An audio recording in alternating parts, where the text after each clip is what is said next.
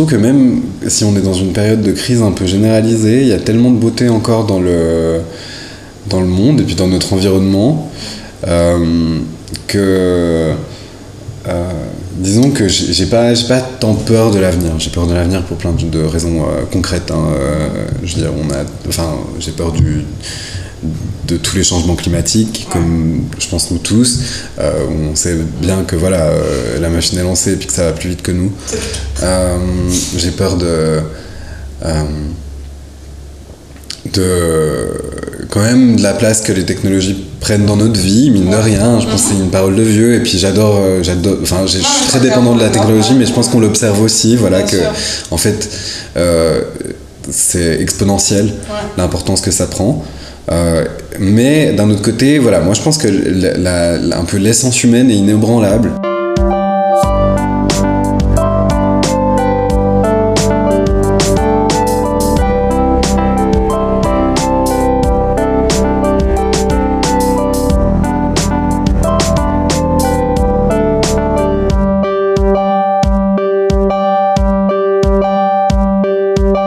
Salut et bienvenue dans ce nouvel épisode.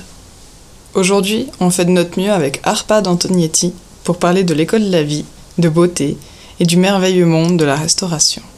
Alors, je m'appelle Arpad Antonietti et euh, je suis né à La Chaux-de-Fonds. Euh, et puis, euh, j'ai eu un parcours de l'école de la vie, comme dirait Léa Seydoux, mais c'est un, peu plus- un peu plus vrai chez moi que chez elle, quoique encore pas vraiment, vraiment. C'était pas vraiment l'école de la vie, mais c'était euh, pas, pas beaucoup d'écoles parce que j'aimais pas trop les études. C'est vrai. Et du coup, ben, j'ai jamais fait d'études supérieures et du coup, je- ça m'a permis de me concentrer sur du développement personnel comme on en proposerait aujourd'hui à des millennials en, un peu en quête de, de, réponses. de réponses et de, et de raisons de- d'être. Alors euh, voilà, moi j'étais très mauvais à l'école et puis mes parents ils étaient très gentils et ils m'ont beaucoup laissé faire euh, ce que je voulais en me soutenant euh, relativement. hein. ils étaient aussi euh, dans la condamnation parce que genre je me suis fait foutre du lycée deux fois, mais mais ils étaient quand même, ils m'ont quand même beaucoup soutenu et ils m'ont soutenu à suivre des voies qui n'étaient pas forcément académiques. Euh, euh, comme par exemple, ils m'ont vraiment encouragé à apprendre les langues étrangères à un niveau vraiment euh, euh, très haut, euh, en me donnant les moyens de le faire et puis de me concentrer beaucoup là-dessus. Et puis après, c'est c'est comme ça qu'en fait, j'en suis arrivé à commencer à travailler avec mes mains, euh, ce qui était quelque chose dont j'avais vraiment envie et besoin sans trop le savoir, parce que je viens d'un milieu universitaire où c'est très normal pour les gens de faire des études. Alors du coup, euh, moi, j'étais un peu le... euh, le enfin j'ai toujours été manuel mais euh, en fait je pensais je pensais vouloir choisir la voie intellectuelle. Et puis en fait je suis très très heureux de bosser avec mes mains et de faire des choses avec mes mains de manière euh, sensorielle. Et, euh, et c'est comme ça que j'ai fini par m'orienter euh, sur la cuisine. Voilà. Et du coup, t'as fait, du coup, t'es sorti du milieu universitaire et puis du coup. dans lequel je suis jamais rentré d'ailleurs T'as- jamais en fait. J'ai jamais foutu les pieds dans, dans, dans une uni, à part deux, trois fois comme auditeur libre, parce, Ouais. pour voir si ça pouvait quand même me plaire ou pas. Ouais. Ah donc t'as quand même euh, donné une chance. Alors j'ai euh, donné une chance aux études supérieures, je pense euh, par, par euh, dépit quand même, mais oui. Et puis ben, il y avait beaucoup de, de branches universitaires qui pouvaient correspondre à des choses qui m'intéressaient. Donc du coup, c'était pas tout à fait étranger pour moi comme, comme idée. Euh, mais euh, du coup, en fait, euh, euh, j'ai pris du temps, du temps, du temps à me poser des questions pour savoir ce que je voulais faire. Et puis du coup, ça m'a aussi empêché d'aller à l'essentiel et puis de me concentrer vraiment sur ce que je pensais m'intéresser le plus. Euh, et du coup, c'est comme ça que ben, aussi, euh, je pense, je me suis retrouvé dans la quasi obligation d'être autodidacte parce que euh, sinon, euh, enfin, en fait, j'aurais pas, enfin, tu vois, tu commences pas un- tu commences pas une formation euh, classique de, de cuisinier à 22 ans, quoi. C'est déjà beaucoup trop d'années perdues. C'est clair. Euh, alors voilà, dans, dans, dans la dans l'industrie, disons, plus, euh, plus classique, euh, les gens ont l'habitude de se euh, de se concentrer uniquement là-dessus depuis leur adolescence, Bien très sûr. jeune adolescence, et puis euh, voilà, après le, le grade, etc. etc. Parce que moi, c'était aussi des choses euh, auxquelles je voulais échapper, alors c'est pour ça qu'on a décidé de faire le pari, de travailler entre amis sur un petit projet qui corresponde à, nos, à nos capacités. Et puis, du coup, en fait, ça nous a permis de faire les choses à notre rythme, à notre échelle, et puis je pense de trouver un peu un- un- une alternative Ouais, à- au chemin euh, classique Ouais. de la gastronomie. ouais c'est clair, c'est clair. Joli. Bon, puis du coup, le Carvinoir, c'est quoi? Et du coup, le Carvinoir, c'est euh, c'est un restaurant euh, à la Chaux-de-Fonds euh, qu'on a ouvert avec mon associé Julie, qui est d'ailleurs paru ici même au début, euh, dans la même pièce. Et puis euh, ensuite, on s'est entouré, en fait, déjà durant l'élaboration du projet, de gens qui font partie de l'équipe aujourd'hui et qui ont euh, voilà, mis un apport depuis le départ. Donc voilà, c'est un projet à deux avant tout, mais aussi quand même vraiment un projet d'équipe. Et puis, du coup, on, on travaille sur plusieurs concepts de durabilité et puis d'éthique euh, qu'on a décidé d'appeler euh, un fonctionnement de gastronomie raisonnée euh, où il y a peu de non et peu de oui, où on essaye de voilà d'apporter un peu de zone grise à des absolus que les gens ont par rapport à, à l'alimentation. Donc on n'est pas vraiment végétarien parce qu'on a quand même un plat de viande par semaine, mais on, on a une très vaste proposition végétarienne et végétalienne. Euh, et puis en fait on s'intéresse euh, aux produits du terroir et puis à la production locale euh, de manière quand même assez large sans pousser la labellisation non plus comme une règle d'or. Donc on, apprécie que nos produits soient labellisés mais la proximité prendra le pas sur la labellisation si la question doit se poser. Et, on travaille aussi ben voilà, sur la même approche au niveau des vins où on axe notre intérêt autour de production alternative, beaucoup de vins nature, et puis euh, après on agrémente euh, ça avec euh, des vins bio ou biodynamiques, euh, euh, disons dont qui font pas du greenwashing et dont la l'honnêteté nous a vraiment convaincus. Et puis voilà, c'est quelque chose qui, qui est aussi important pour nous. Trop bien. Du coup, euh, la restauration en 2021, ça ressemble à quoi? Alors euh, c'est une question, euh, c'est une question pour le coup euh, qui, est, qui, est, qui est un peu difficile euh, de d'accès pour moi parce que j'ai principalement, en fait j'ai principalement connu la restauration euh, sous la pandémie. Donc du coup, j'ai beaucoup de mal à me positionner euh, par opposition parce que j'ai vraiment aucune idée de ce à quoi ça devait euh, ressembler, même si les gens qui sont dans le métier depuis plus longtemps en parlent bien, bien évidemment avec nostalgie.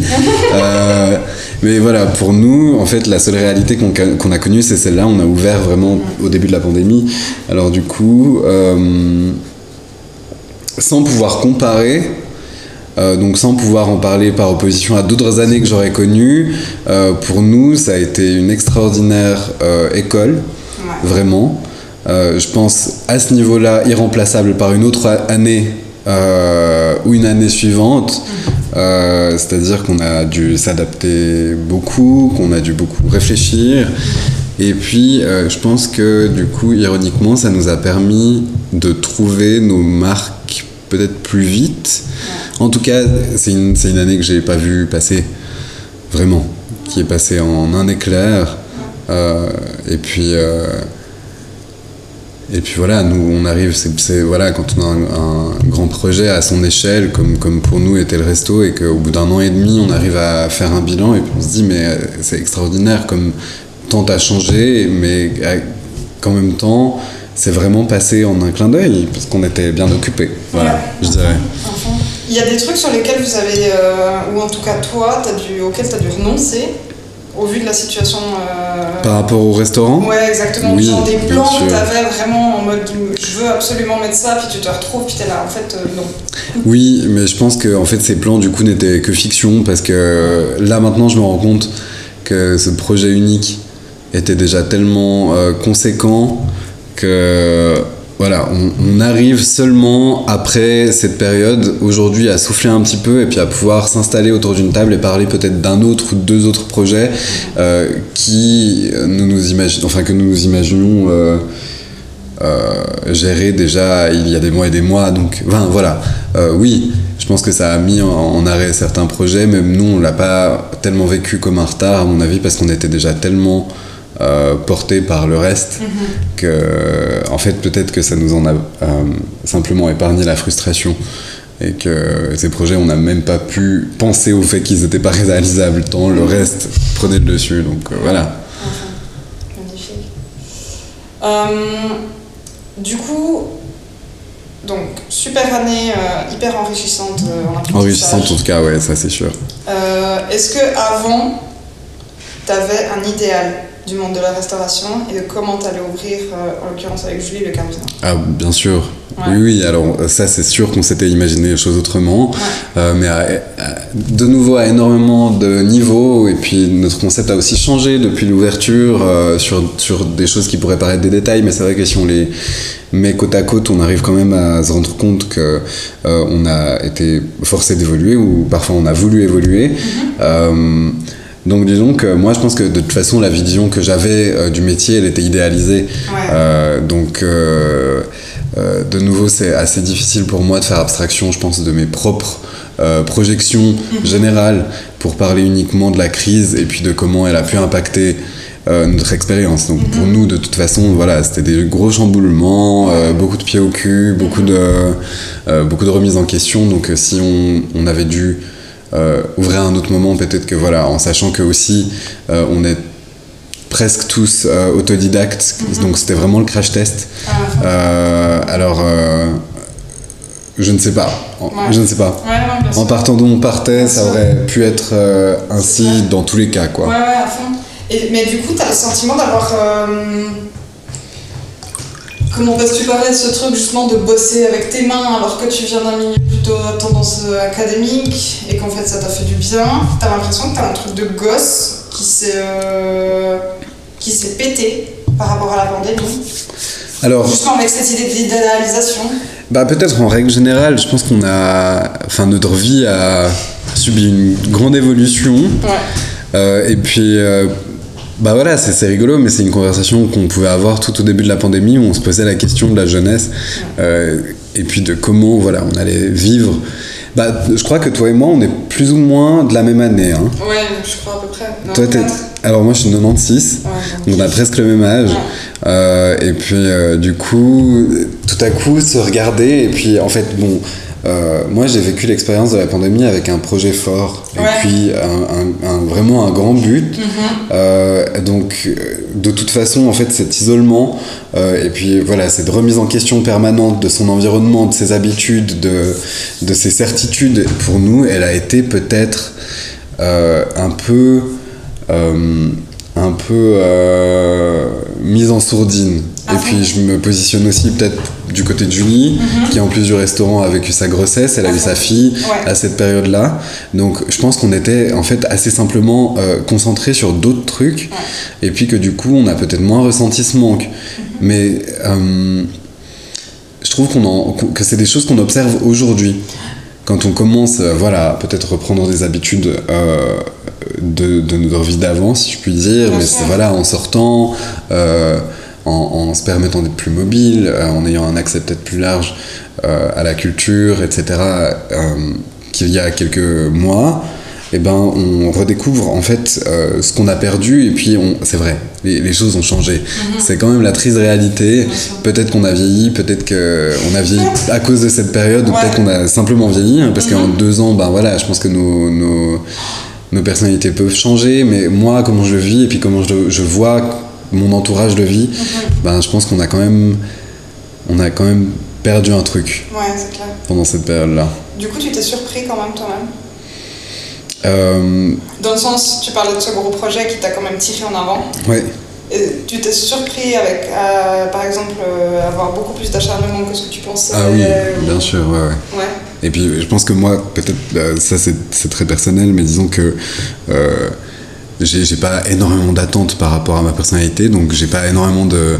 euh, enfin, je veux dire, j'ai pas énormément de foi. Ouais. Euh, et je suis pas du tout dans la haine de soi. hein, euh, je veux dire, moi je m'aime bien, euh, j'aime bien beaucoup de choses chez moi, mais disons que voilà, je, je rentre rarement dans un projet en me disant, enfin en me drillant moi-même et puis en me disant que genre je vais réussir. Au final, je crois que aussi j'ai pas trop peur de l'échec. Donc euh, Ouais. disons que j'ai pris les choses relativement sereinement et je crois pas m'être posé des objectifs voilà qui étaient inaccessibles Euh, mais malgré tout oui je me suis surpris je pense que je me suis surpris à pas tant euh, pas tant le fait de de tirer quelque chose jusqu'à son aboutissement mais plutôt euh, voilà euh, au fait de voilà de résister au stress de résister peut-être à la fatigue euh, à des questions aussi euh, euh, à des questions relationnelles qui étaient liées au projet, de savoir ben voilà, comment on gérait de travailler avec ses amis, comment on gérait de travailler avec des gens qu'on aime, euh, comment on peut voilà, adopter ce double euh, relation avec les gens, qu'elle soit professionnelle et privée. Euh, donc là-dessus, je me suis surpris. Après, disons que voilà, comme je le disais, je, je, je pensais pas entrer là-dedans, euh, genre euh, comme Superman, quoi. Ouais. À fond. Je vois. Mais du coup, t'as quoi? T'as des maintenant, maintenant, donc en 2021, le. C'est quoi 7 novembre 4 novembre? Il y a des matins, t'arrives à te lever et te dire putain, j'ai quand même fait ça, quoi. Quand même, ouais. Avoir un petit peu un côté léger, ego trip. Oui, bah alors. Je suis une personne incroyable. Non, mais disons ego trip, non, mais euh, en fait, euh, la, la chance de travailler comme on le fait, c'est de pouvoir vraiment apprécier ce qu'on fait Ouais. et puis d'avoir une, euh, une, euh, une rétribution euh, constante. C'est-à-dire que voilà, nous, on- quand on est là, on a accès direct aux gens, on reçoit quand même beaucoup de compliments. Euh, c'est du coup bah, forcément extrêmement agréable. Et puis, euh, euh, je pense qu'on a eu énormément de reconnaissance en cette année et demie, en fait plus que ce qu'on a l'impression de... Enfin, plus que ce à quoi on a l'impression de euh, d'être méritant. Euh, cette phrase était vachement alambiquée, je suis pas sûr qu'elle soit juste, mais euh, non, mais disons que euh, ça, ça a vraiment dépassé nos attentes, ça dépasse nos attentes en fait. Ouais. Euh, donc du coup, on a, voilà, on a eu beaucoup de, de très bonne euh, presse, on a eu beaucoup de... là, on a appris qu'on passait au Gotemio euh, dans la prochaine édition, donc pour nous, c'était ça, pour le coup, ça dépassait très très largement euh, nos espoirs, parce que c'était même pas quelque chose auquel on avait pensé.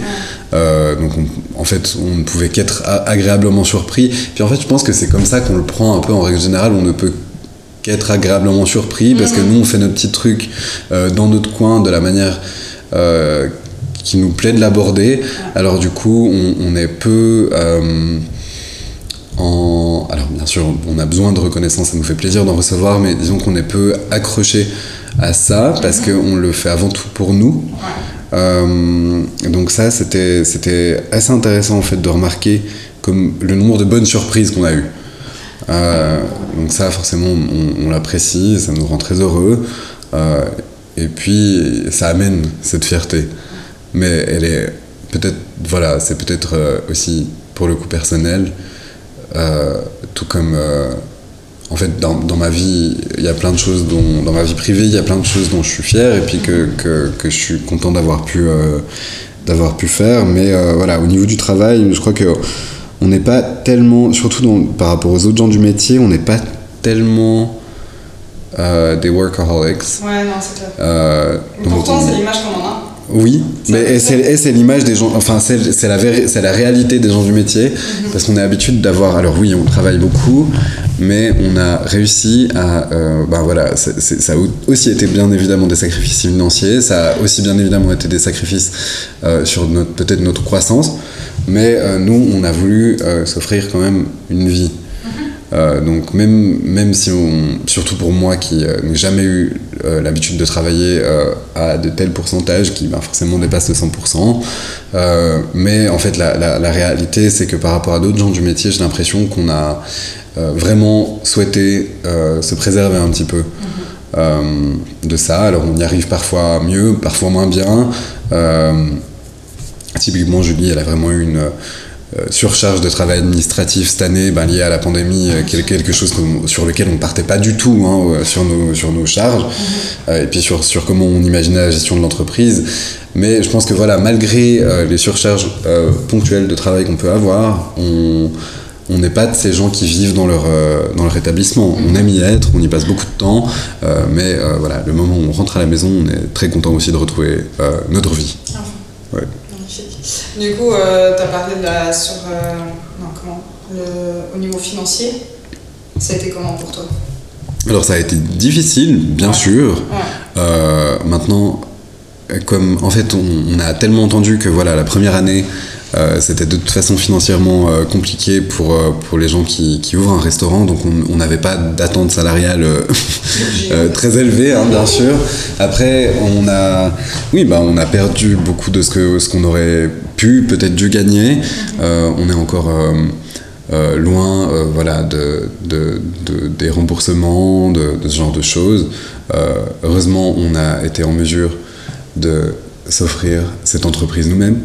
Donc, euh, je pense que ça, ça a dû nous sauver, en tout cas au niveau de la tête, enfin, de s'enlever cette, euh, cette énorme pression-là. Euh, mais voilà, ça a été un bilan mitigé, dans le sens où, voilà, pendant certains mois, aussi avec le confinement, nos possibilités étaient tellement restreintes qu'il était du coup très très facile de vivre avec des tout petits revenus. enfin, dans le sens où, ben voilà, disons que voilà, on, était sur l'essentiel, on mangeait, on, avait un toit, et puis après, ben, tout ce qui était des activités annexes, euh, de toute façon, on n'en avait pas la possibilité. Mhm. Et puis, euh, voilà, oui, alors on s'est très mal payé, bien évidemment. Euh, personne ne s'attendait à autre chose, mais en fait, déjà, l'énorme bénédiction en notre, en notre situation, c'était juste de pouvoir garder le restaurant. Euh, on a eu beaucoup, de, beaucoup de chance par rapport à d'autres gens. Euh, donc de ça, on s'en réjouit. Et puis euh, c'était voilà, on, s'était dit que si on arrivait à passer la crise, si on arrivait à faire durer le projet, et eh ben ce serait aussi une bonne preuve de sa légitimité. Et puis voilà, donc l'expérience était concluante, malgré bah, forcément cette situation qu'on partage avec beaucoup de gens, quoi. Euh, est-ce que selon toi, il faut euh, une, caractéristique spécifique pour bosser dans la restauration? Euh, bah disons que enfin j'ai une idée de ce qui moi m'aide à travailler dans la restauration. Après pour les autres c'est tellement éclectique. Enfin c'est vraiment un corps de métier où je pense bah, déjà il y a beaucoup c'est beaucoup un métier de passion mais ça aussi ça peut aussi être un métier par dépit. Mm-hmm. Beaucoup de jeunes font ça pour. Euh, voilà, alors bah, disons qu'il y a tous les gens qui le font pour, euh, pour payer leurs études. Euh, mais au-delà de ça, moi je pensais vraiment à. Bon, je pense qu'il y a peut-être moins aujourd'hui, mais dans les générations précédentes, c'était quand même une industrie dans laquelle on savait qu'il y avait du travail, dans laquelle on savait qu'il y avait un revenu potentiel. Mm-hmm. donc je pense qu'il y a énormément de, ces profils différents. Après, moi je pense qu'aujourd'hui, la vertu clé alors, bah, il y a des choses qui vont de soi, hein. c'est-à-dire qu'il faut aimer les gens quand même, hein, parce qu'on en croise tellement, euh, et puis on en dépend tellement que ça, c'est vraiment important. J'arriverais pas à m'imaginer euh, faire ce métier en n'aimant pas les gens. Euh, et puis, je pense qu'il faut quand même être vraiment empathique. parce que il faut pouvoir se mettre à la place des autres. On travaille dans des situations de proximité vraiment avec, entre, dans, les équipes, entre collègues, aussi dans les Enfin, disons qu'on le fait de ne pas être dans un bureau, d'être dans un climat qui est tout le temps changeant, de savoir qu'il peut y avoir euh, du stress euh, euh, à certains moments, qu'il faut pouvoir gérer ce stress face à l'autre parce que c'est l'autre qu'on a envie de respecter. Ça, je pense que voilà, l'empathie, l'empathie envers le client aussi, d'être capable de comprendre quand une personne n'est pas contente, n'est pas d'accord, de pouvoir apprécier qu'une personne soit contente et d'accord. et, voilà, moi je pense que c'est de ça qu'on parle. Euh, et puis voilà, je pense que en, spécialement dans l'environnement dans lequel on vit, c'est-à-dire en vivant en Suisse, où on est dans une société euh, assez codifiée, quand même, où les gens ont beaucoup, beaucoup de manières euh, non verbales de communiquer, je trouve aussi. ben, c'est très précieux voilà, de, de pouvoir euh, se mettre à la place de l'autre et puis de pouvoir le comprendre et puis de de, de se remettre en question par rapport à l'autre. Vu que l'autre est son, notre revenu aussi. Bien sûr. Euh, donc euh, même si on aime que les gens soient contents, on a besoin aussi vraiment Ouais. que les gens soient contents. Je suis dépendant de votre bonheur. non, à fond, à fond. Euh, du coup, closons un peu le, le domaine euh, pro. Niveau perso, aujourd'hui, comment tu vas en vrai? Ben, je vais très bien. Euh, je vis une évolution très intéressante Ouais. par rapport à moi-même et puis par rapport à euh, une transition euh, un petit peu brusque euh, dans la vie d'adulte. Euh, mais que du coup, Oui, j'arrive à apprécier quand même. C'est vrai Génial. Et puis, ben voilà, j'aime. Enfin, en règle générale, je suis quelqu'un qui a beaucoup de chance avec les gens. Je suis très bien entouré. J'aime beaucoup mes amis. J'aime aussi ma famille. Je suis en bonne relation avec tout le monde autour de moi. Et puis, voilà, comme. Comme, euh, comme euh, un vieux pourrait le dire, c'est ce qui est vraiment important. Euh, donc ça, je l'ai. Donc j'ai une bonne partie de mon bonheur comme ça qui est accessible. Euh, je vis dans une relation euh, très stable, comme je n'ai jamais connue, avec euh, un copain que j'aime beaucoup et puis qui, qui pour le coup est vraiment... enfin, en fait, j'ai énormément de relations autour de moi qui aujourd'hui m'apaisent. Alors, je pense que c'est très précieux et, euh, et que c'est ce dont j'ai besoin. Donc, du coup, voilà, je m'estime euh, heureux. Wow, Bien joué. Euh, du coup, au niveau vraiment perso, euh, c'était comment pour toi le semi-confinement? En fait, je crois que je l'ai assez bien vécu. Ouais. Bizarrement, c'était une. alors, bah, voilà, on, on a tous, on a tous souffert de l'ennui, je pense. Mm. Mais voilà, il y a des gens qui ont souffert de l'isolement énormément. Ouais. Et puis moi, en fait, j'ai jamais été vraiment isolé et pourtant, j'étais vraiment très très raisonnable. Wow. Euh, donc, on se voyait toujours. Je crois que pas une fois, on aurait fait même ne serait-ce qu'une soirée. On dépassait euh, les, les, euh, les quotas Ouais. autorisés. Mais j'ai jamais arrêté de voir mes amis en fait. Wow. Euh, et puis voilà, je pense que le fait d'être en couple aussi, c'est quand même salvateur, euh, parce qu'on peut quand même passer du temps avec quelqu'un. Euh, donc euh, moi, c'était... Alors, ça m'a fait chier au niveau professionnel. Ouais. Ça, c'était le gros point noir, parce que ça, on, a, on, a, on, on a souffert que le projet soit bien mal, etc. etc. Ça, c'était une source de stress. Mais au niveau vraiment personnel, euh, je l'ai pas trop mal vécu, je crois. Euh, je me suis concentré sur euh, d'autres choses. Et puis, l'autre chance que j'ai eue, quand même énorme, c'est que sur ces deux dernières années, j'ai quand même pas mal voyagé au final. Ouais. Euh, donc euh, voilà, c'était quelque chose qui, je pense, est discutable au niveau euh, de responsabilité. Mhm. Et il y a pas mal de gens qui me l'ont fait savoir. Et j'étais aussi d'accord avec eux, hein, mais, euh, mais je pense que pour moi, c'était quand même le prix euh, de, de pouvoir supporter cette situation. Ouais, c'est que t'avais un petit côté en mode c'est bon, j'ai fait ce que Exactement. Après, il y avait des petits off. Et puis, euh, voilà, le fait d'avoir quand même pu se déplacer, d'avoir quand même pu voir du monde, euh, d'avoir profité de redécouvrir d'autres choses, ma personnalité a complètement changé, Wow. en fait. Ouais. Je- mais pour des trucs euh, vraiment, euh, peut-être, qui sont pas, qui sont pas d'un intérêt énorme, mais avant, j'étais très désorganisé et très bordélique, et je suis devenu relativement organisé et un peu maniaque. Mais je pense le fait que peut-être qu'avant ça, j'étais jamais chez moi, et puis que tout à coup, Ouais. d'avoir tout le temps été chez moi, j'avais besoin que ça, Que ce soit propre. que ce Rangé. soit propre, rangé, et puis que ça respire comme ça le, le, le soin Ouais. de Ouais. ce, ce lieu-là. Alors euh, ça, ça a changé vraiment. Et puis sûrement d'autres choses qui sont moins évidentes à voir qui ont changé aussi. Euh, mais moi, j'ai pas trouvé que c'était horrible. Non, non, non, je le partage complètement. Moi, j'ai- J'étais à la limite d'avoir adoré ça, puis j'en aimerais encore des fois. Euh, quand, quand tu dis euh, maniaque, qu'on s'entend, c'est un peu ce truc en mode. Tu vois qu'il y a des situations sur lesquelles tu n'arrives pas à avoir de l'impact, et du coup tu vas ranger autour de toi. Et puis dire, Euh. là c'est de l'ordre et je vois où j'en suis. Alors peut-être, peut-être. c'est- J'avais jamais pensé comme ça. En fait, moi, tout simplement, je pense qu'il y a un côté esthétique aussi. Ah, à fond Euh, et je trouve que autant que le désordre, ça peut être beau, euh, chez moi, c'est euh, de toute façon tout un bordel. je vis dans un endroit qui est très décoré, très orné, euh, où il y a beaucoup de choses. Donc en fait, si ça, enfin si le, le rangement n'est pas optimisé, en fait, c'est vraiment fourbi. Ouais. Et puis je me rends compte que d'autant plus que maintenant je passe de nouveau beaucoup moins de temps chez moi, donc j'ai encore plus envie de retrouver chez moi. Euh, Dans un état. dans un état optimal. Ouais, enfin. Enfin. Euh, du coup, le mouvement minimaliste, c'est pas trop ton truc, tu dis. Alors ben je, je l'aime, j'aime le voir, hein, vraiment. J'adore. Euh, et puis en plus c'est rigolo, mais le, le enfin d'où je viens, donc en, en République Tchèque, c'est le mouvement, les mouvements fonctionnalistes Ouais.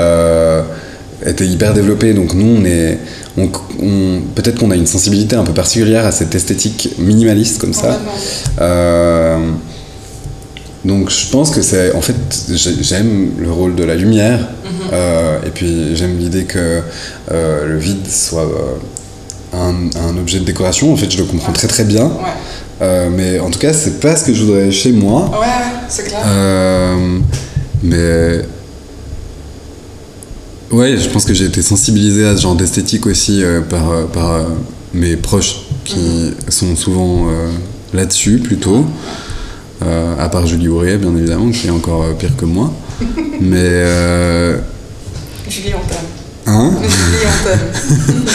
mais c'est vrai que peut-être que ça aussi, mine de rien, euh, le confinement nous a grand- donné envie de grandes pièces lumineuses. Ouais. Mhm. Et puis, du coup, l'idée de d'avoir le dehors, dedans, et Mais puis dedans, j'allais dire, tu dehors, crois pas que ça c'est a pris un peu. en mode parce que je peux pas sortir, je veux l'extérieur chez moi, Peut-être, tu vois?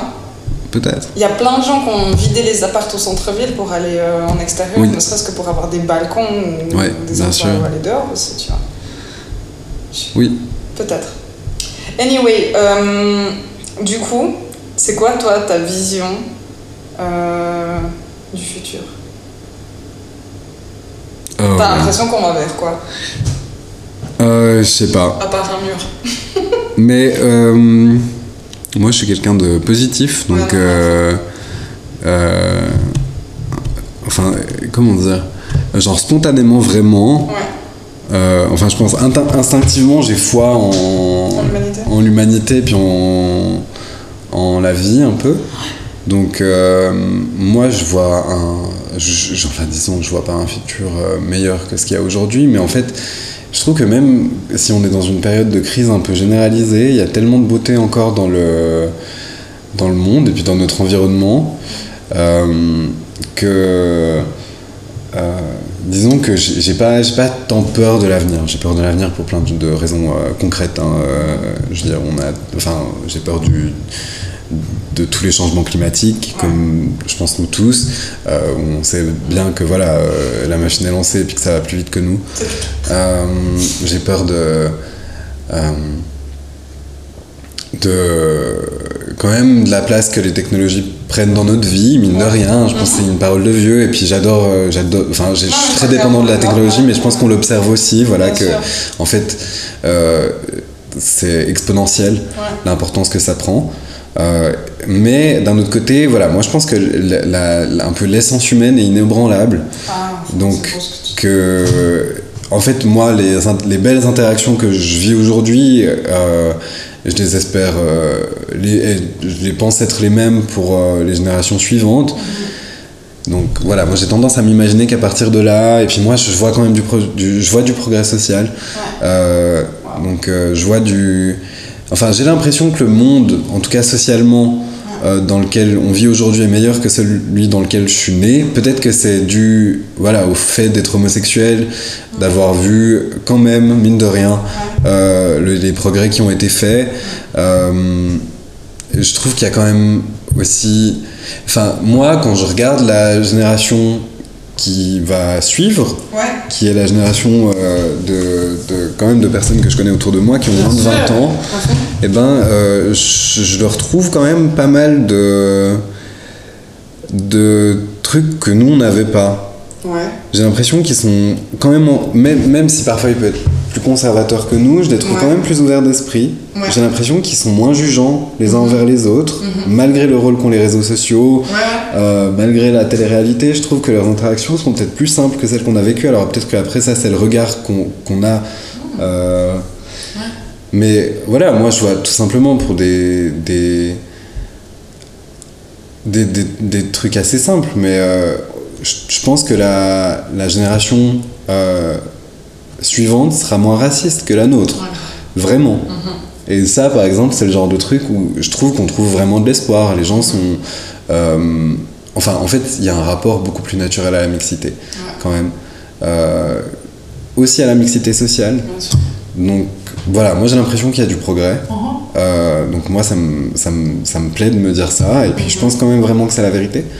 Euh, après ben, pour le, le reste, euh, pour ce qui est de questions globales euh, qui concernent tout le monde, euh, voilà, je pense qu'il y a moins d'espoir à avoir.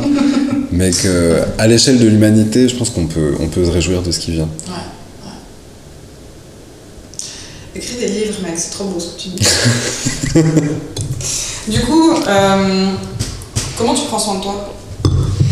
Euh, ben, en passant du temps avec euh, les autres. Ouais, l'aspect social, c'est hyper important. très très important.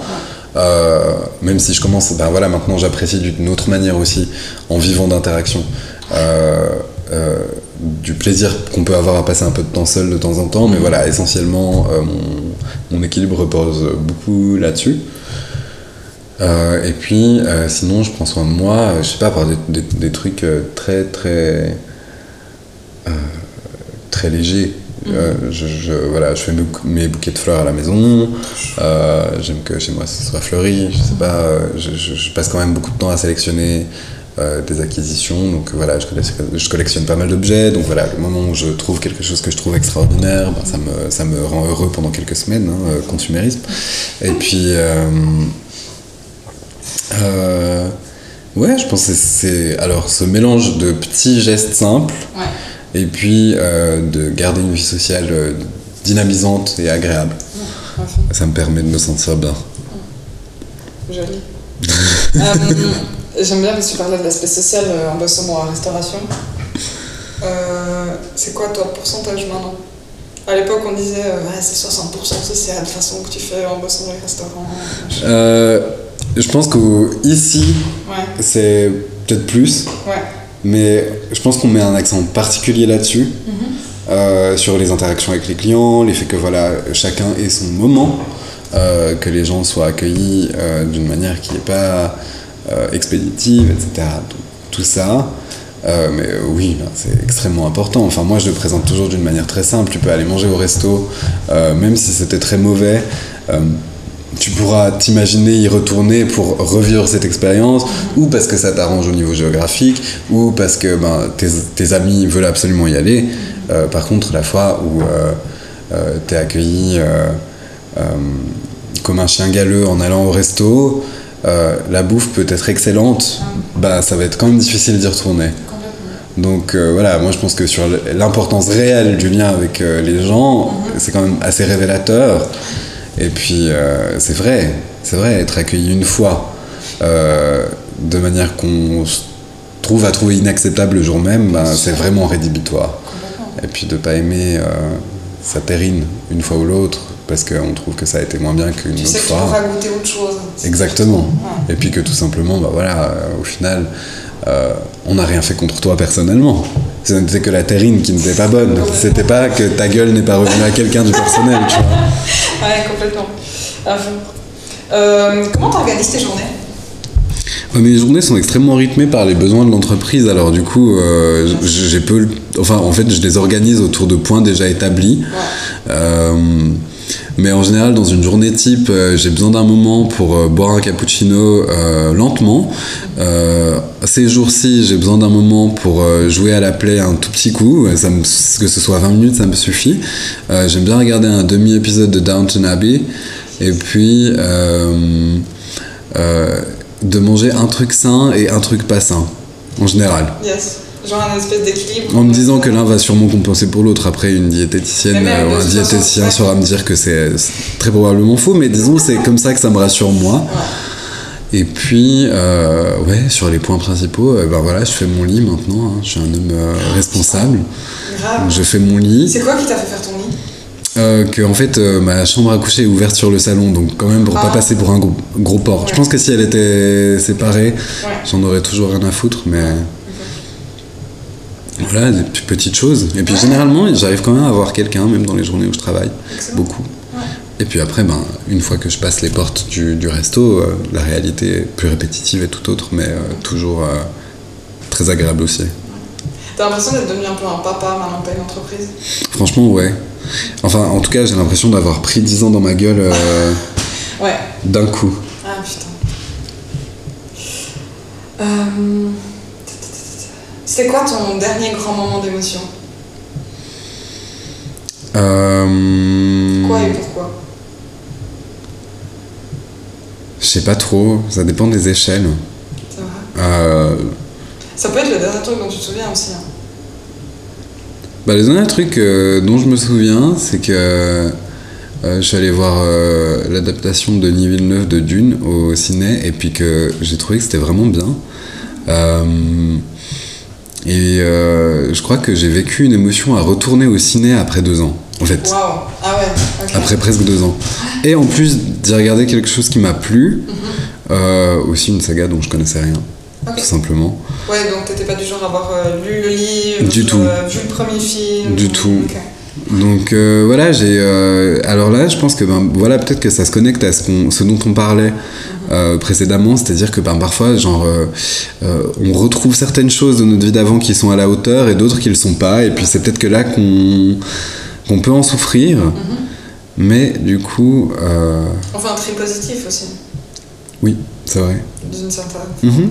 Bah disons qu'on a eu le temps quand même de, de, de faire un bilan de beaucoup de trucs. hein. Donc ça, c'était l'aspect intéressant, à mon avis.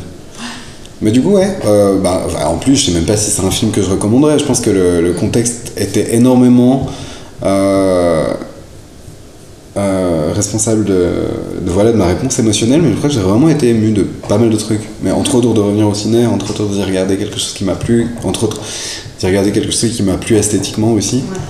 Donc voilà, je pense que tout ça, j'adore aller au cinéma. Donc pour moi, le fait d'aller au cinéma, c'est vraiment un moment d'évasion.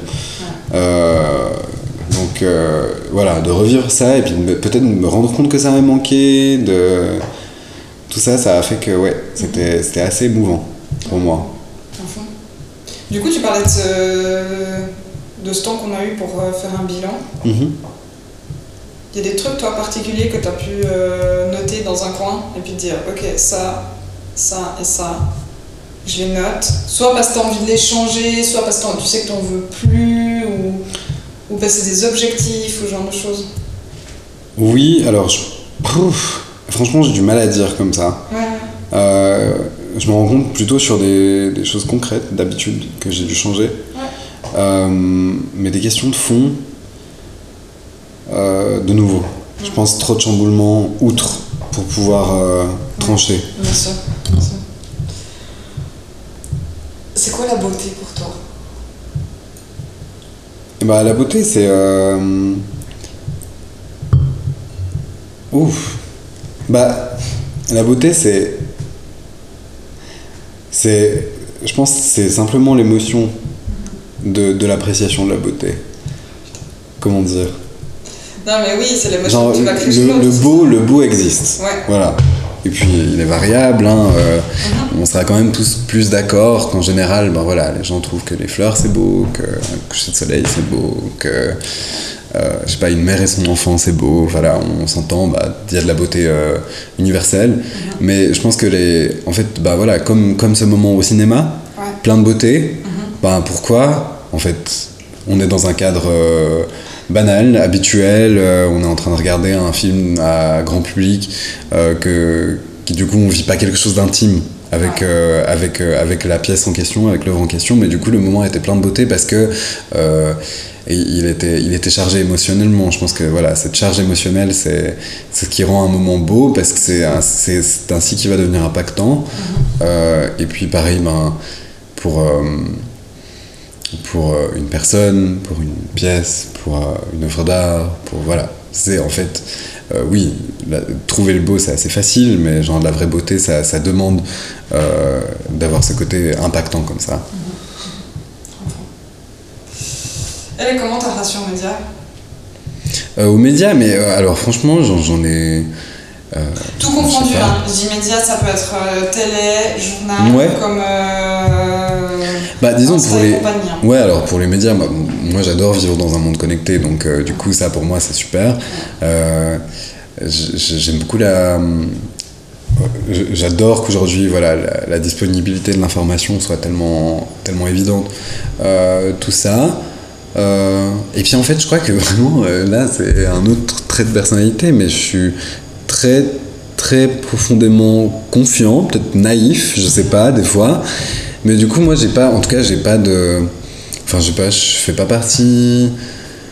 Enfin, j'ai pas l'impression que les médias sont a priori quelque chose de, subse- de subversif. Bon, en fait, je les vois juste purement et simplement comme une source d'information dans laquelle on trouve euh, des trucs vrais, des trucs faux, des trucs qui nous plaisent, des trucs qui nous plaisent pas.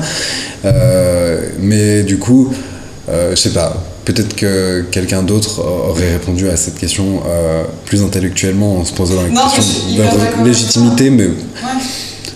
en fait, maintenant, bah, justement, même de vivre, euh, de vivre euh, enfin, d'être partiellement dépendant des médias, euh, et puis la manière dont laquelle on va, dans laquelle on va être présenté, communiqué, etc.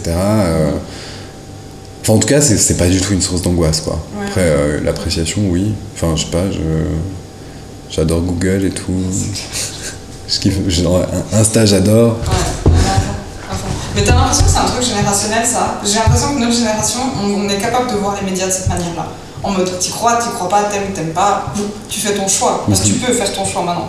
Tandis que j'ai l'impression que les générations précédentes, c'était plus en mode, ben, il y a le journal, il y a la télé, et puis ce qu'ils disent à la base, c'était d'office vrai. Mhm. Tandis que tout d'un coup, il y a une espèce d'évolution en mode, ah, peut-être, on sait Bah, pas. le truc, c'est qu'aujourd'hui, on. Enfin, mais ça, c'est vraiment, je pense, Internet qui en est responsable. C'est que nous, on- en fait, tu vois, genre, euh, il y a quelques années, t'as eu tous ces articles de boomers en mode pour expliquer ce qu'est une fake news, tu vois. Et genre, euh, moi, je me disais en gros, euh, mais en fait, c'est clair que tu dois double-checker tout ce que tu lis sur Internet. Euh, inné pour nous, Pour nous, c'est inné. Ouais, bah, disons, oui, pour, euh, pour la plupart des gens, ouais, je pense. Je pense. Et je pense que ça l'est encore plus chez les plus jeunes, Mhm.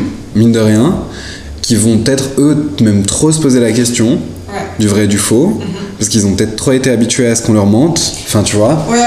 je sais pas, mais en tout cas, pour nous, bah, c'est clair. Enfin, voilà, l'information doit être sélectionnée, mais aussi simplement, bah, les sources d'information se sont tellement démultipliées à l'époque où, euh, voilà, on, on avait euh, accès à que tant de presse, euh, que tant d'informations télévisées qui venaient de sources qui étaient quand même, bah, mine de rien, mises en place par l'État, donc qui du coup bénéficiaient euh, d'une vérification d'office, même si je pense que à l'époque non plus tout ne devait pas être tout à fait vrai, ni euh, impartial, mais euh, mais aujourd'hui, ben on est obligé de se poser la question, et puis surtout que la, la enfin par l'évolution de la technologie, de plus en plus de l'information qui nous est proposée de manière qui nous paraît spontanée et désintéressée est déjà orientée envers nos propres intérêts, etc. Donc peut-être qu'aujourd'hui, il faut même encore plus se méfier de ce qu'on lit parce qu'on on lit ce qui nous fait plaisir. Complètement. Donc Une espèce voilà. de zone de confort C'est ça, euh, de exactement. dans laquelle on est en permanence. Et euh, entre c'est ok, ça nous fait du bien et euh, ça me fait pas grandir. Il y a Ouais. quand même, euh, du coup, je t'avais posé cette question quand on s'était croisés pour les sessions d'été. Mhm. Mais euh, je vais revenir ici parce que je me dis d'un coup, euh, tu peux la développer un peu plus. Pour toi, faire de ton mieux, c'est quoi? Alors, bah, il me semble que la dernière fois, on avait parlé justement de, de comment euh, garder de bonnes habitudes, garder espoir, etc. Euh, bah, je pense que voilà, de nouveau, si on reprend la question en lien avec euh, le climat actuel, euh, faire de son mieux, c'est euh, faire au mieux pour soi, à mon avis. Donc euh, voilà, se placer au centre de l'équation, se dire comment on va se préserver. euh, on vit dans une crise, enfin on vit dans un monde qui est en crise maintenant, on vit dans une crise assez majeure quand même, je pense à pas mal de niveaux. Donc voilà, faire de son mieux. Maintenant aujourd'hui, ça veut dire prendre soin de soi, simplement. Et puis ben, par, par ce biais-là, c'est ce qui rejoint voilà, ta thématique euh, principale, c'est on, on finit forcément par aussi faire pour les autres. Et du coup, ben, en fait, parce qu'on se sent bien, on, on arrive à faire. Exact. Alors que peut-être qu'avant, bah voilà, la création et puis la mise en place de, de nouvelles choses allait peut-être plus de soi, parce que ben, aujourd'hui c'est devenu plus risqué, plus difficile. Mais euh, voilà, je pense que en fait, euh, il y a deux ou trois ans, on aurait pu répondre à cette question avec euh, plus de. Enfin, en tirant plus des plans sur la comète, et puis je crois qu'aujourd'hui, on se doit de revenir un peu à des choses plus essentielles. Du coup, aujourd'hui, c'est quoi tes objectifs? Alors, euh, mes objectifs, ben, professionnellement, je souhaite quand même continuer à mener à bien ce projet, c'est déjà un objectif. Euh, on a quelques idées de développement avec Julie, et si on arrive à gentiment euh, se pencher plus dessus, on sera vraiment content. Euh, et puis voilà, au niveau euh, personnel, mes objectifs, ouais, c'est plus difficile à, à- à définir. J'espère simplement, voilà, je pense que j'espère pour moi pouvoir encore plus être quelqu'un de concentré, euh, parce que j'ai été très éparpillé. Donc euh, pour moi, ben, c'est devenu euh, prépondérant de pouvoir euh, être sur un axe, Ouais. puis de rester sur cet axe. Donc euh, voilà, ça rejoint en fait les, les autres objectifs. Je pense que mon, mon objectif personnel sera de me donner les moyens D'arriver à- d'arriver à réaliser les autres. Ouais, ok, magnifique. C'est quoi ta vision du succès? Euh... Euh... Je sais pas. Comment dire Genre, si tu t'imagines, toi, successful, tu te vois comment? Bah disons que moi je m'y sens déjà pas trop mal alors C'est Ouais, je... Enfin, comment dire? Je, je suis relativement satisfait de ma situation actuelle. Ouais. Donc du coup j'y vois déjà euh, une forme de succès. Euh, maintenant, je pense que... Oui. En fait, si je devais vraiment me demander ce qu'est le succès pour moi, je pense que c'est exactement pareil que pour les autres. C'est-à-dire de pouvoir mener à bien ce qui nous tient à cœur. Et puis en fait, le succès, c'est l'absence d'échecs, euh, du coup, qui n'existe pas, mais de pouvoir éviter les échecs. Euh, j'ai pas trop peur de l'échec comme ça, enfin j'ai pas une peur bleue de l'échec, J'ai- puis j'avais jamais besoin d'être le meilleur nulle part, euh, je m'en fous un peu, euh, j'ai- j'aime bien être passable quoi. Mais genre voilà, en fait je suis pas très compétitif. Donc du coup, euh, pour moi le succès je le vois vraiment tout à fait à mon échelle, enfin Ouais, ça, ça, ça, ça s'axe pas autour du désir de dépasser quelqu'un d'autre. Donc à partir du moment où voilà, je me sens bien au chaud et puis que je suis dans une situation confortable, je recherche le confort, ben, j'ai l'impression que le succès est au rendez-vous. Quoi. C'est clair. Joli. Euh, une opinion impopulaire. Une opinion impopulaire. Euh, bah une, euh, le, le fromage euh, bleu, genre c'est dégueulasse. J'adore ça. C'est dégueulasse. les- Mais les- tous les bleus, genre italien, Ah, français, n'importe. Je trouve déjà en règle générale le fromage c'est un peu dégueulasse. Alors après y a- ça peut l'être plus ou moins. Mhm. Ouais, op- opinion impopulaire, genre c'est à vomir de manger du roquefort, genre. Et euh, genre la tome de Savoie, je crois que c'est le pire truc du monde, vraiment. Euh, autre opinion impopulaire, euh, genre, euh, je, je comprends pas le délire avec les gros gâteaux. Genre, Un truc à l'américaine. ouais. En mode, pour De toute façon, ça peut que être mauvais. Ouais, ouais. ça ne peut pas être bon en fait par, par genre besoin technique ça ne peut pas être vraiment bon Euh, et en plus c'est pas chic sorry désolé enfin c'est plus chic d'avoir un assortiment de plus petits gâteaux hein. je, je- je pense à ça parce que j'ai regardé un 4 mariage pour une lune de miel hier soir donc euh, Ah, voilà ça me revient Ah, c'est clair. et puis euh, une petite dernière pour la fin Euh, une petite dernière pour la fin Euh, J'en ai plein sur la bouffe, mais du coup j'essaie de chercher un autre truc. Euh, Milan, c'est pas une ville très intéressante, à mon avis. Magnifique. Parfait. Voilà. La politique pour toi Tu regardes ça de loin? Hmm, Ça t'a intéressé à un moment ou... ouais, c'est une conversation que j'ai eue il y a pas longtemps. C'est vrai? Hmm. avec des gens autour de moi qui sont beaucoup plus politisés. Ok. Enfin, qui, disons, euh, euh, font de leurs opinions quelque chose de public. Mhm. Euh, je sais pas. Je, je- alors, je m'intéresse à la politique et puis j'ai une sensibilité et puis une implication politique. Enfin, je veux dire, je- j'ai. Pour moi, la politique, c'est beaucoup lié à de la morale, tout simplement. Ouais. Donc, euh, du coup, voilà, je viens, d'un milieu traditionnellement euh, d'extrême gauche, donc euh, euh, je. J'ai voilà, j'ai une éducation de gauche. Vraiment, moi-même, individuellement, je me sens de gauche. Et puis je sais que je le suis vraiment très profondément. Donc, enfin, je suis pour le partage. Ouais. Mais euh, après, euh, disons, je suis. Ouais, souvent je regarde la politique de loin. Et puis, euh, je suis pas trop du style à m'offusquer. Ouais. euh, parce que c'est ma manière de me préserver, je pense, parce que je, suis- je suis assez. euh, Oh, à fond, niveau santé mentale, c'est pas top. Hein. Bah disons, voilà, moi je sens, je sens, je sens vite, en fait, euh, je, suis entouré de gens qui sont peut-être plus politisés, Euh, et puis qui du coup, eux, voilà, je vois aussi la satisfaction que ça leur apporte d'avoir l'imp- l'im- l'impression de vraiment faire leur part, de Bien sûr. pouvoir changer des consciences, etc. Donc ça, j'en suis témoin, mais je sais pas trop. Euh, chacun son truc. Ouais, grave. Euh, je, bien sûr que je m'inquiète de la politique. Voilà. Après, peut-être que simplement le fait de venir euh,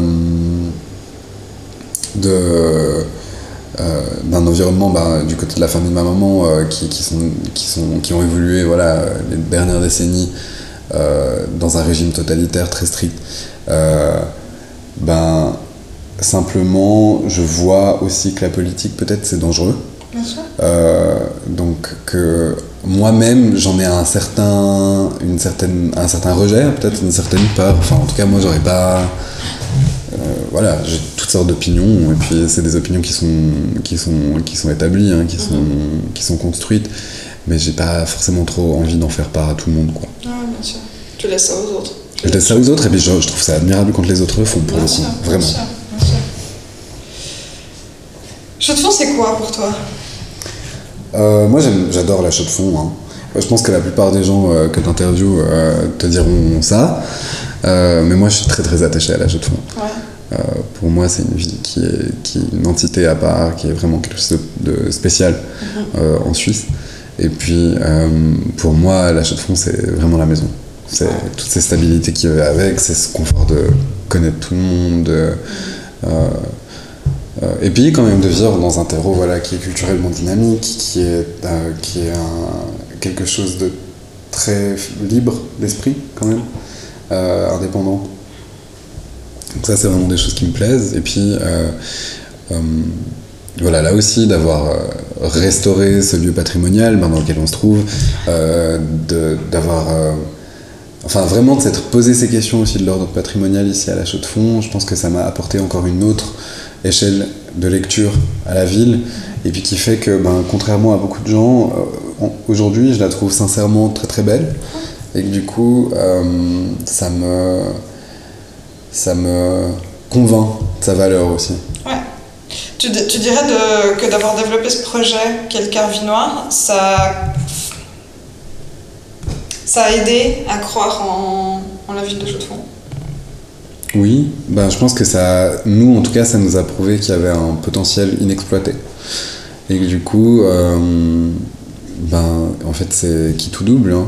Espérons que ce potentiel soit exploité euh, d'une manière euh, qui sera intéressante pour la ville. Mais en tout cas, les, le potentiel est là. Bon, dernière question. C'est quoi tes bonnes adresses? Alors,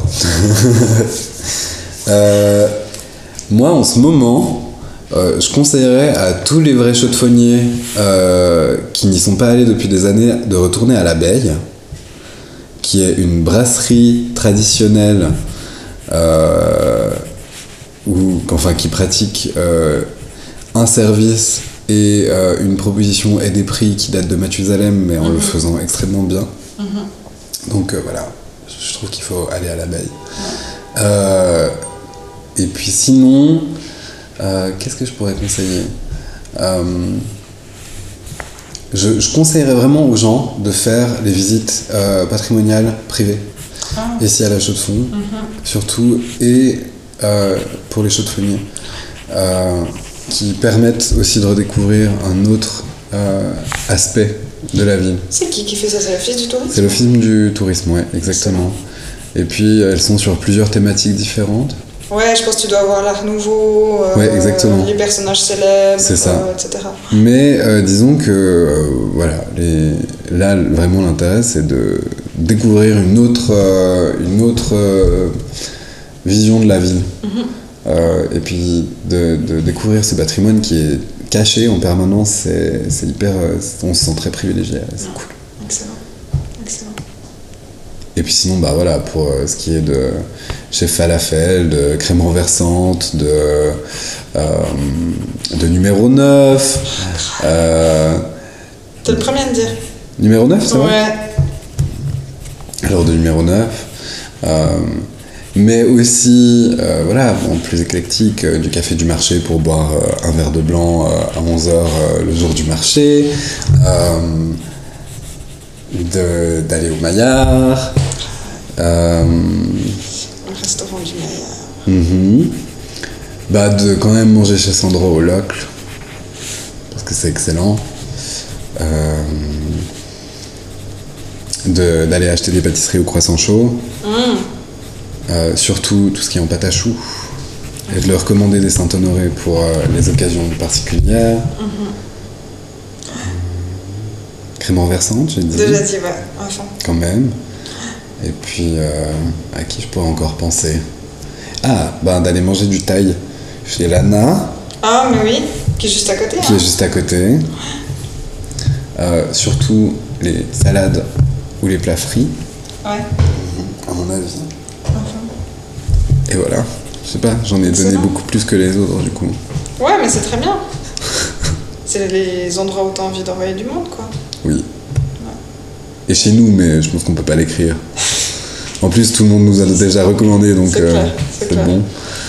Euh, dans dans l'idée des bonnes adresses, t'irais acheter où tes fringues à Chaux de Fonds Euh, en friperie, je pense comme tous les vrais Ouais. chaudefonniers. Enfin. J'ai l'impression que l'offre est tellement large. Ouais. S'il s'agit de- d'acheter des fringues en physique. Mhm. Après, si on pense à plus petites productions, il y en a aussi. C'est à ça que tu pensais, j'imagine. Non, mais tout, parce que moi, je, je- je te donne un exemple, mais je cherchais bêtement des chaussures d'automne. Ouais. Ah, franchement, à part Dozenbar, euh, et puis aller donner de la thune boutique. Voilà. H&M. euh, Tu vois Chaud euh, alors là, franchement, je saurais pas comment t'aider. Hein. Tu vois Pour des godasses C'est- d'automne, je sais C'est pas. abusé, t'es obligé de descendre à Neuch t'auras euh, Pump It Up, euh, ça marche. euh, Ouais. Il y a Stragal qui a fermé il y a pas longtemps, Oui, malheureusement. exactement. Très beau local d'ailleurs. Ouais, incroyable. Incroyable. Mais euh, ouais, les friperies quoi. Bah, disons que là, je pense que franchement, euh, l'offre de friperie à chaque fois, elle est cool. Ouais. Euh, et puis, voilà, il faut être assidu. Mais, mais on y arrive toujours. Ouais, c'est clair, c'est clair. Très bien, bah, on a terminé. Et Je te remercie. entendu. Bah, merci à toi. Merci d'avoir écouté cet épisode. J'espère qu'il vous aura fait autant de bien qu'à moi. Et si vous souhaitez soutenir ce podcast, vous pouvez dès maintenant vous inscrire sur Patreon. Toutes les infos se trouvent sur www.indenordis.com. Allez, salut